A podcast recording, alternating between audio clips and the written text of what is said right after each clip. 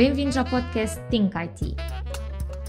Este é o podcast da Noesis, onde a cada episódio os nossos especialistas e alguns convidados abordam os principais temas que estão na ordem do dia na transformação digital. Da inteligência artificial à importância dos dados, da cloud à customer experience, dos bots à cibersegurança, entre tantos outros temas. Junte-se a nós nesta conversa e não se esqueça de subscrever o podcast para acompanhar os próximos episódios. Let's Think IT em 3, 2, 1. Olá a todos, bem-vindos à segunda Talk-in with Típico. O meu nome é Pedro Caria e sou Sales Director da Noesis. Uh, vou ser o moderador desta sessão. Comigo tenho o Manuel Gonçalves, uh, Sales Director da Típico, e uh, Luís Gonçalves, uh, diretor da nossa área de Data Analytics and Artificial Intelligence. Bem-vindos. Obrigado. Olá, Pedro. Olá, Luís. Começo então por ti. Uh, na tua opinião, uh, qual é a importância de ter um negócio uh, data-driven? Já agora, o que é que é preciso para tal acontecer? Na, na minha opinião, e na, baseado também na, na, nossa experiência aqui na implementação de projetos, na, nesta, nesta, transformação cultural que é, que é necessária fazer dentro das empresas, é importante ser crítica. Portanto, é muito importante as empresas começarem a adotar este tipo de práticas. Isto porquê? eu divido isto aqui em dois eixos, o eixo interno e o eixo externo.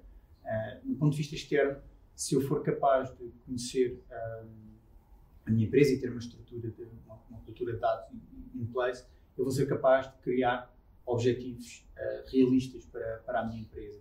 Um, não, não, faz sentido eu definir objetivos extremamente irrealistas, que com isso a única coisa que vou conseguir é causar, no limite, burnout às minhas pessoas é que vão andar a correr atrás de algo que não é, que não é realizável.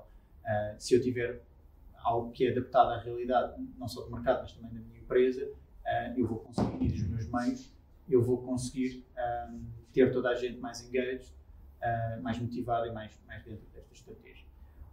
Outro ponto também, que é, que, é, que é muito importante, é que se eu tiver uma cultura de dados dentro da empresa, também ainda nos objetivos externos, eu vou tomar decisões suportadas por factos. E a minha estratégia da empresa vai ser suportada por factos. Isto é muito importante. Os ingleses, os americanos têm aquela expressão do gut feeling, aquele português do, do, do achismo, não é? Uh, que é tomar uma decisão muitas vezes emocional e não, e não racional. Uh, e, e, tomar decisões suportadas em dados e ter uma cultura de dados elimina ou, ou reduz drasticamente esse, esse fator. E isso tem várias vantagens. Um, ah, não quer dizer que corra sempre bem, mas uh, as decisões vão ser tendencialmente melhores e eu vou, ao retirar a subjetividade da, da, da, da decisão, eu, a contestação e a resistência que eu vou encontrar vai ser muito menor dentro da, da, minha, da minha organização. Um, conhecer também bem a minha empresa e também ainda do ponto de vista externo vai-me permitir olhar para a minha concorrência e perceber onde é que estão os meus gaps o que é que eu estou a fazer bem, o que é que eu estou a fazer mal, onde é que sou melhor, onde é que sou pior, e com isso delinear planos de ação para melhorar a minha, minha performance no, no, no limite. Também ter a capacidade de medir, portanto, novamente, se, estivermos a trabalhar bem os dados, temos a capacidade de medir se as ações que estamos a fazer estão a resultar bem se, e decidir onde é que eu vou colocar o meu dinheiro, o meu investimento para melhorar uh, por exemplo. Portanto, se eu lanço uma campanha, eu tenho a capacidade de a medir, perceber se, se resultou melhor num determinado meio, no outro, qual foi o engagement, o retorno, todas essas, todas essas questões. Portanto, novamente, é, mais eficiente. Um, e também, para, e agora, olhando também para uma componente interna, se eu conseguir conhecer melhor e ao, com mais detalhe a minha organização, os meus colaboradores, por exemplo, o que é que os motiva, o que é que nos motiva, as métricas de performance deles, por exemplo, isso vai me permitir estabelecer objetivos não genéricos, não inalcançáveis, mas objetivos mais tailor-made e, da mesma forma que eu tenho a capacidade de identificar gaps da minha empresa para a concorrência, vou conseguir identificar gaps que podem estar a acontecer na minha workforce e, com isso, trabalhar para melhorar mais formações, skills específicas, esse tipo de, de coisas. Portanto, isto é a vertente do, do da, da, tua primeira parte da, da, da pergunta.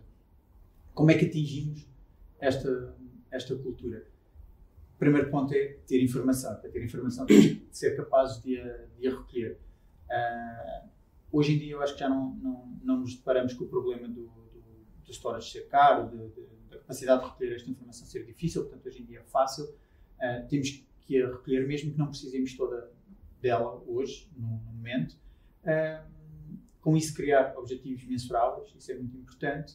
Provavelmente vamos ter que fazer reforço de, de recursos humanos, ou seja, contratar data scientists, por exemplo, porque nós podemos ter pessoas que sabem interpretar a informação, mas que relacionar grandes volumes de informação que por vezes não estão ou não parecem ter relação entre si, é preciso certas skills que não estão em todos nós. Um, e o ponto que eu acho que, se, que fecha isto é isto tem que ser impulsionado pelo topo. Isto não pode ser algo departamental, não pode ser algo de uma pessoa, de um conjunto de pessoas. Uhum. Tem que vir de cima. E, porque é um processo que é demorado, não é Big Bang. E, e se não houver esta visão de topo, não, não vai acontecer. Não acontece. Perfeito, Luís, obrigadíssimo. Bem, como vimos no vídeo, o Any Data Hub está a ser uma proposta de valor um, uh, com alguns pilares que, que, vou citar. Any business need, any team, any location, any speed, any scale. Ou seja, todas as necessidades de negócio, todas as equipas, em qualquer localização e em qualquer velocidade e escala. Manel, podes falar-nos mais um pouco como é que tudo isto se processa? Olha, Pedro, uh, fazendo aqui uma. voltando aqui um bocadinho atrás, uh, há uns dias tivemos o nosso primeiro talk-in uh, e falámos muito de arquiteturas, aplicações, processos, organização. hoje o foco desta conversa é diferente e, portanto, é mais o porquê de haver necessariamente nas organizações tantos processos, tanta complexidade, tantas aplicações. E se nós pensarmos bem, uh, existe um culpado para tudo isto. E esse culpado chama-se dado. Uh, uh, todos nós sabemos que o conhecimento, e isto é da, dos nossos ensinamentos académicos, provém do conhecimento e inteligência, provém do tratamento da informação, que por sua vez, do tratamento da informação, vem do tratamento dos dados. e portanto, os dados realmente são fundamentais ou determinantes para que as empresas possam tomar boas decisões, como o Luís referia. O problema, ou o desafio, uh, é que os dados não param de crescer. Uh, existe um estudo, eu penso da IDC, não sei se será de 2019 ou 2020, uh, ah, que dizia que em 2018 foram criados 33 zettabytes de novos dados. Só num ano foram criados 33 zettabytes de novos dados. E a previsão em 2023 é que sejam criados 103 zettabytes de novos dados. Para vermos isto em perspectiva, uh, e se pensarmos numa métrica mais próxima e mais comum nos dias de hoje, o terabyte, se imaginarmos que um terabyte uh, equivale, uh, ou se, se, se, um terabyte equivalesse a um quilómetro de dados, uh, todos alinhadinhos, então poderíamos imaginar que um zettabyte corresponderia 25 mil vezes a volta à Terra. Ou ir a Marte e voltar cerca de 9 vezes. Portanto, estamos a falar de muitos dados. é pena que as taxas de natalidade na União Europeia e em Portugal uh, não tenham os, os, mesmos índices de crescimento, mas isso não tem, é tema para outra conversa. Voltando aos dados. Uh, muitas organizações lutam uh, com, com este ambiente, com este novo paradigma. Uh, os sistemas uh, e os dados estão uh, altamente diversificados ao nível das suas tipologias, são bases de dados, são devices, são redes sociais, é o, o IoT. estão altamente dispersos, estão em silos, estão em data marts, data warehouse, ODS, lakes, estão nas redes sociais, portanto tem a ver também com a localização e o sítio onde estes dados residem. Uh, podem estar na cloud, podem estar on-prem, podem ser sistemas mais antigos, mais recentes. Uh, enfim, toda esta multiplicidade uh, conduz a muita imprecisão e muita falta de consistência. E isto afeta de, dramaticamente as operações. e aquilo que todas as organizações hoje anseiam é por ter ordem, ordem na casa. Mas já não é possível ter a ordem que tínhamos há uns anos atrás, onde tínhamos tudo localizado, centralizado, uh, está ali a fonte da verdade, porque está tudo ali guardado. Hoje a gestão tem que ser descentralizada e é uh, esta perspectiva uh, que a TIP tem vindo, enfim, tem vindo a criar um conjunto de ferramentas e metodologias e abordagens, porque acreditamos efetivamente que existem inúmeras vantagens em que a informação e os dados estejam descentralizados. Portanto, respondendo à tua pergunta sobre o que é que é o Any Data Hub, uh, eu diria que é uma framework uh, com uma abordagem diferente do habitual ou daquilo que tipicamente tentamos idealizar, pois pressupõe, como disse, um ambiente de dados distribuído, mas que sejam precisos, consistentes, que permitam e ofereçam os recursos necessários ponto da arquitetura, ou seja, a organização, as pessoas, as tecnologias, que possam suportar e apoiar qualquer perfil dentro da organização, uh, seja técnico, mais engenharia, mais decisores, funciona, pessoas com perfil mais funcional, e que todos tenham acesso uh, à informação e ao conhecimento, independentemente da latência que seja necessária. Uh, falamos muito da visão 360 uh, ah, e ter esta visão helicopteriana do tudo. Uh, uma visão 360 do cliente, uma visão 360 do nosso negócio, da, da área de produtos. também deveremos ter uma visão 360 do dado, dos dados, para conseguir efetivamente gerir coisas. E as coisas são produtos, são clientes, são fornecedores, são empregados, são ativos. é tudo aquilo que é considerado um domínio. Por sua vez, temos que ter formas de classificar as coisas. Uh, a forma de classificar depende da organização para organização. Pode ser por geografias, por códigos, por indústria, por segmentos, por entidades, por hierarquias. Enfim, tudo isto são formas de classificar e muitíssimo importantes. Temos que também ter a capacidade de governar uh, tudo isto, uh, ter alguma capacidade de catalogação, de, de linhagem dos dados. Uh, e, por fim, uh, o acesso aos dados, isso foi um ponto que o Luís referiu muitíssimo importante, uh, tem que deixar de ser um problema. Uh, portanto, estão a surgir no mercado cada vez mais inovações nestes domínios e tentamos que, aliás, não, é, não, não tentamos, as tecnologias dessas funcionalidades estão cada vez mais disponíveis e são elas os Master Data Management, uh, streaming management, o metadata management, uh, data integration, data virtualization. Portanto, isto tudo são funcionalidades ou capacidades que, de forma integrada, permitem, permitem ajudar uh, de forma muito clara todas estas organizações. E é com esta ordem uh, que se conseguem, efetivamente, tomar as decisões críticas ou menos críticas em qualquer organização.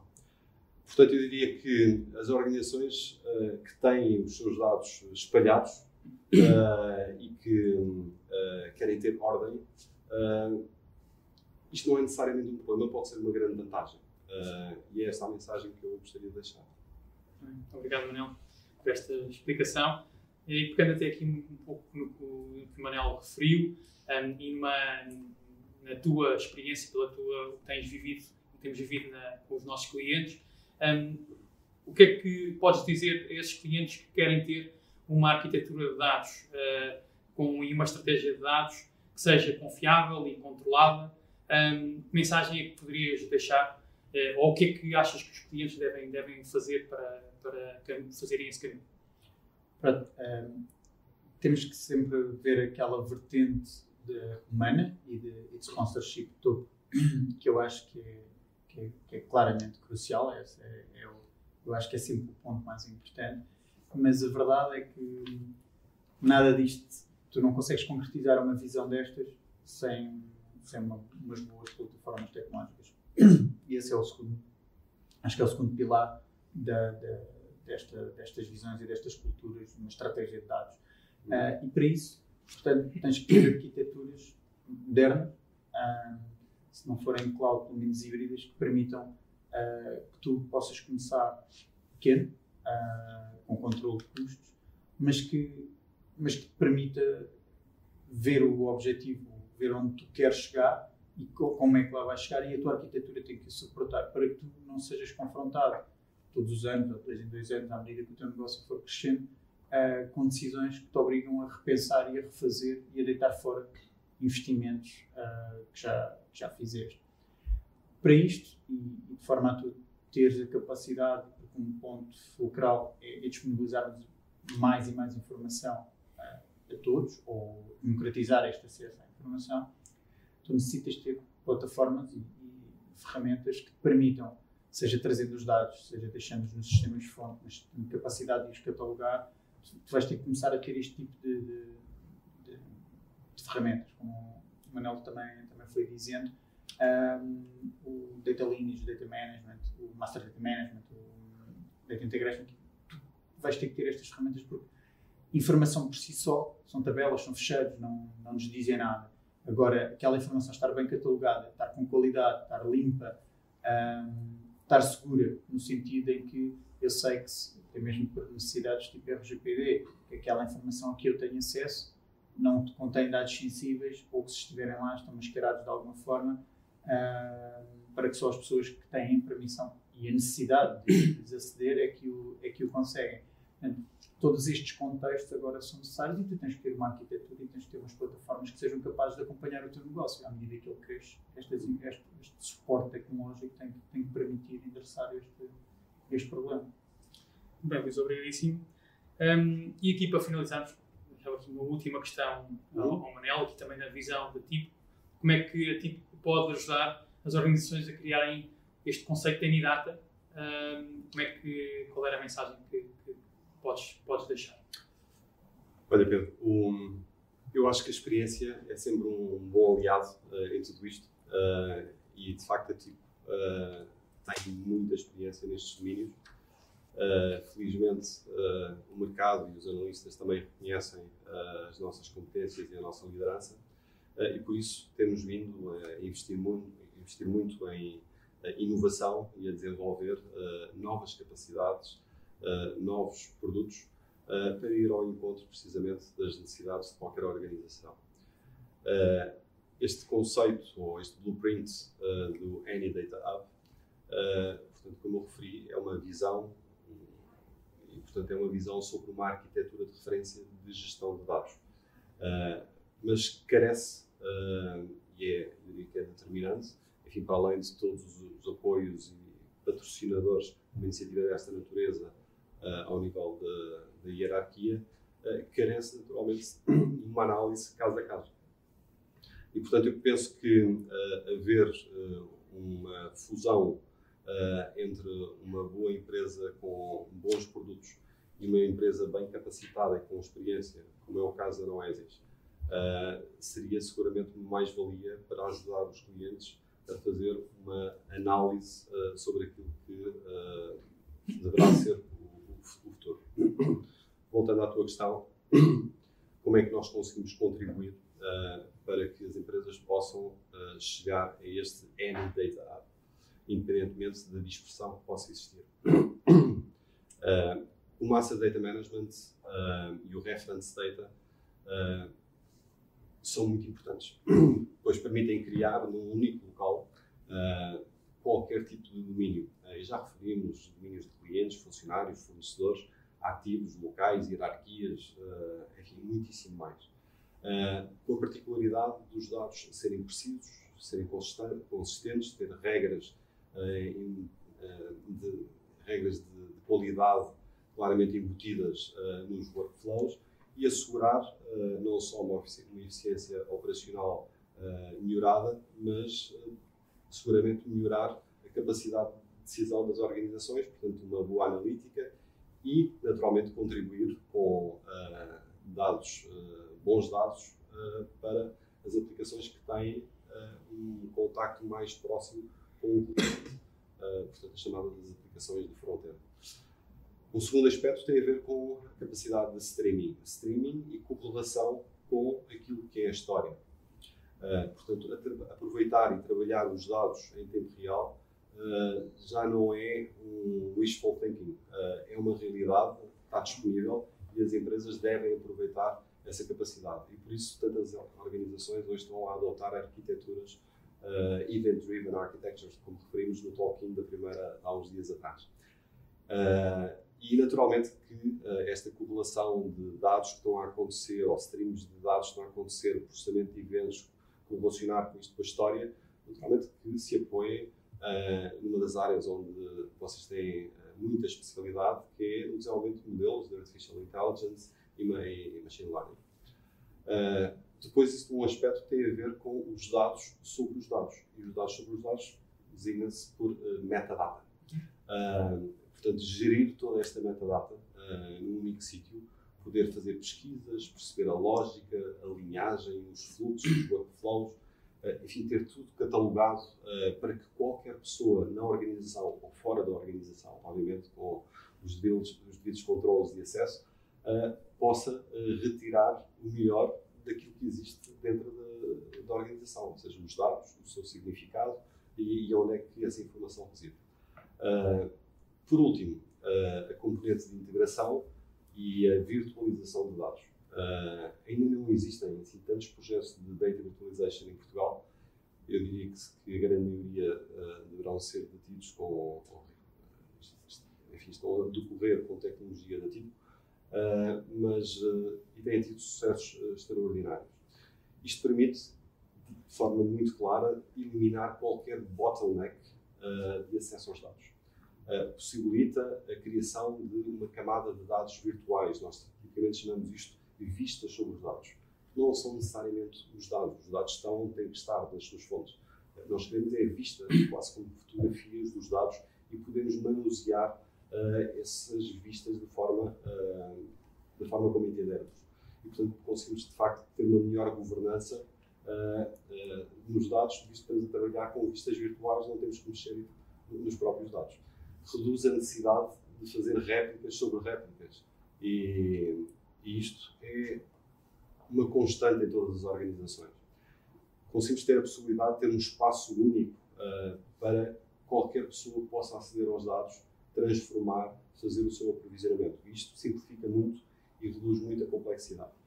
Uh, ajuda muito na agilidade com que tudo se pode fazer dentro de uma organização tem mecanismos de qualidade incorporados uh, no, no, sistema uh, de data virtualização. De data virtualização existem regras para, também para melhorar uh, a qualidade dos próprios dados. E é uma plataforma ou um conjunto de componentes, funcionalidades, que de forma muito clara tem contribuído para a criação de serviços de dados, Data as a Service. Há quem chame de Data Fabric, porque realmente conseguimos criar serviços de dados para disponibilizar uh, a qualquer unidade de negócio uh, ou mesmo para o mercado, uh, mercado externo. com isto conseguimos também fazer uma melhor monetização. e monetização não tem a ver com o vender dados, tem a ver com, com perceber quem é que está a utilizar, são os dados que têm maior utilização, que, têm, que contribuem melhor para o nosso negócio. Uh, e, portanto, e depois com políticas e regras de, de uh, e, portanto, é uma realidade uh, que está a ter um crescimento uh, muito importante.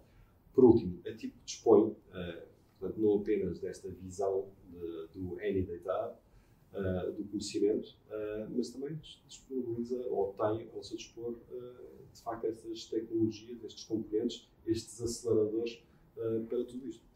E, portanto, é um tema que uh, vamos uh, aprofundar no webinar do dia 29. Uh, eh, mas, mais uma vez, e para quem nos está a ouvir, fica aqui o desafio, se quiserem ter uma sessão mais dedicada aqui com, em conjunto com a Noesis, estamos totalmente disponíveis para analisar o caso de cada uma das pessoas que está aqui a ouvir ou das organizações que representam.